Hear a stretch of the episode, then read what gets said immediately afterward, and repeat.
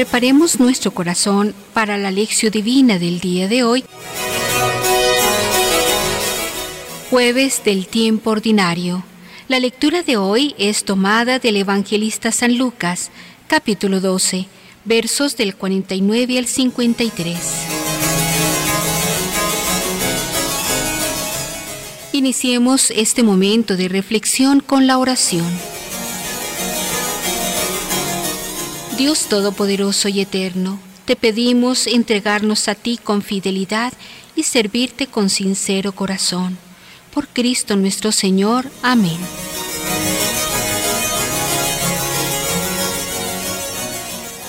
Lectura del Santo Evangelio. He venido a arrojar un fuego sobre la tierra, y cuánto desearía que ella hubiera prendido con un bautismo tengo que ser bautizado, y qué angustiado estoy hasta que se cumpla. ¿Creéis que estoy aquí para poner paz en la tierra? No, os lo aseguro, sino división, porque desde ahora habrá cinco en una casa y estarán divididos, tres contra dos y dos contra tres. Estarán divididos el padre con el hijo y el hijo contra el padre, la madre contra la hija y la hija contra la madre la suegra contra la nuera y la nuera contra la suegra. Palabra de Dios.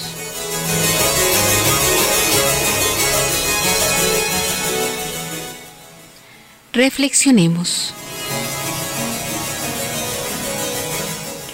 El Evangelio de hoy nos presenta algunas frases sueltas de Jesús. La primera sobre el fuego sobre la tierra la tiene solo Lucas. Las otras tienen frases más o menos paralelas en Mateo. Esto nos remite al problema del origen de la composición de estos dos evangelios, que hizo correr ya mucha tinta a lo largo de los últimos dos siglos y se resolverá plenamente solo cuando podamos conversar con Mateo y Lucas después de nuestra resurrección.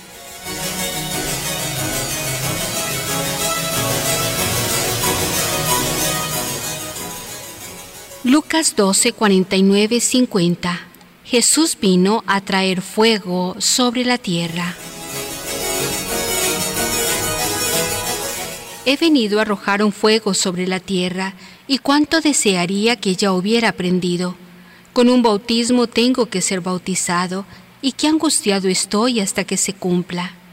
La imagen del fuego vuelve muchas veces en la Biblia y no tiene un sentido único puede ser imagen de la devastación y del castigo, y puede también ser la imagen de la purificación y de la iluminación. Isaías 1:25, Zacarías 13:9. Puede evocar hasta protección como vemos en Isaías. Si pasas en medio de las llamas no te quemarás. Isaías 43:2. Juan Bautista bautizaba con agua, pero después de él Jesús habría de bautizar por medio del fuego. Lucas 3:16. Aquí el fuego es asociada a la acción del Espíritu Santo que descendió el día de Pentecostés bajo la imagen de lenguas de fuego. Hechos de los Apóstoles 2, 2, 4. Las imágenes y los símbolos no tienen nunca un sentido obligatorio totalmente definido que no permita divergencia. En este caso ya no sería ni una imagen ni un símbolo es típico de la naturaleza del símbolo el provocar la imaginación de los oyentes y de los espectadores.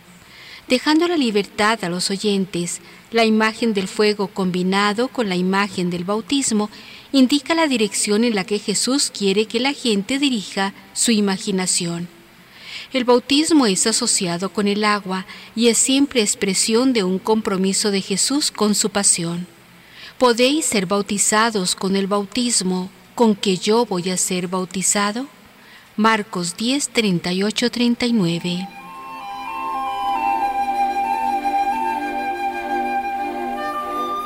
Lucas 12, 51, 53. Jesús vino a traer la división. Jesús habla siempre de paz. Mateo 5:9, Marcos 9:50, Lucas 1:79, 10:5, 19:38, 24:36.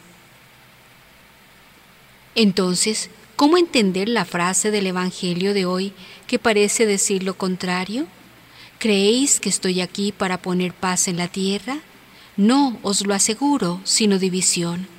Esta afirmación no significa que Jesús estuviera a favor de la división. No, Jesús no quiere la división. El anuncio de la verdad que Él, Jesús de Nazaret, era el Mesías, se volvió motivo de mucha división entre los judíos. Dentro de la misma familia o de la comunidad, unos estaban a favor y otros radicalmente en contra. En este sentido, la buena noticia de Jesús era realmente una fuente de división, una señal de contradicción. Lucas 2.34, o como decía Jesús, estarán divididos el padre contra el hijo y el hijo contra el padre, la madre contra la hija y la hija contra la madre, la suegra contra la nuera y la nuera contra la suegra. Era lo que estaba ocurriendo, de hecho, en las familias y en las comunidades muchas divisiones, mucha discusión como consecuencia del anuncio de la buena noticia entre los judíos de aquella época, unos aceptando, otros negando.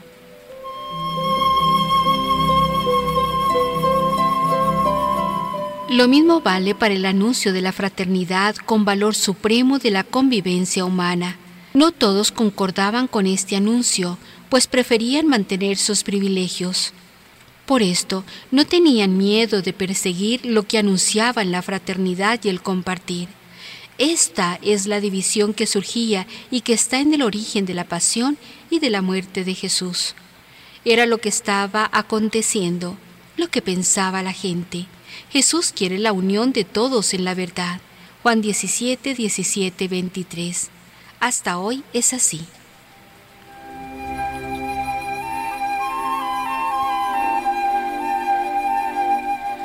Muchas veces allí donde la iglesia se renueva, el llamado de la buena noticia se vuelve una señal de contradicción y de división. Personas que durante años vivieron acomodadas en la rutina de una vida cristiana y que ya no quieren ser incomodadas por las innovaciones del Vaticano II.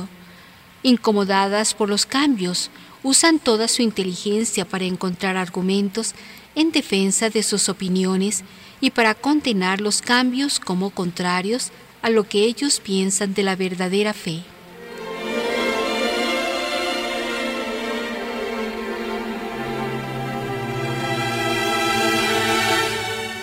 Para la reflexión personal.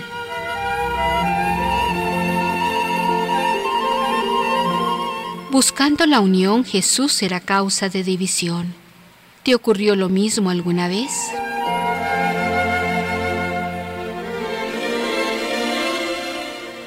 ante los cambios en la iglesia, ¿cómo me sitúo?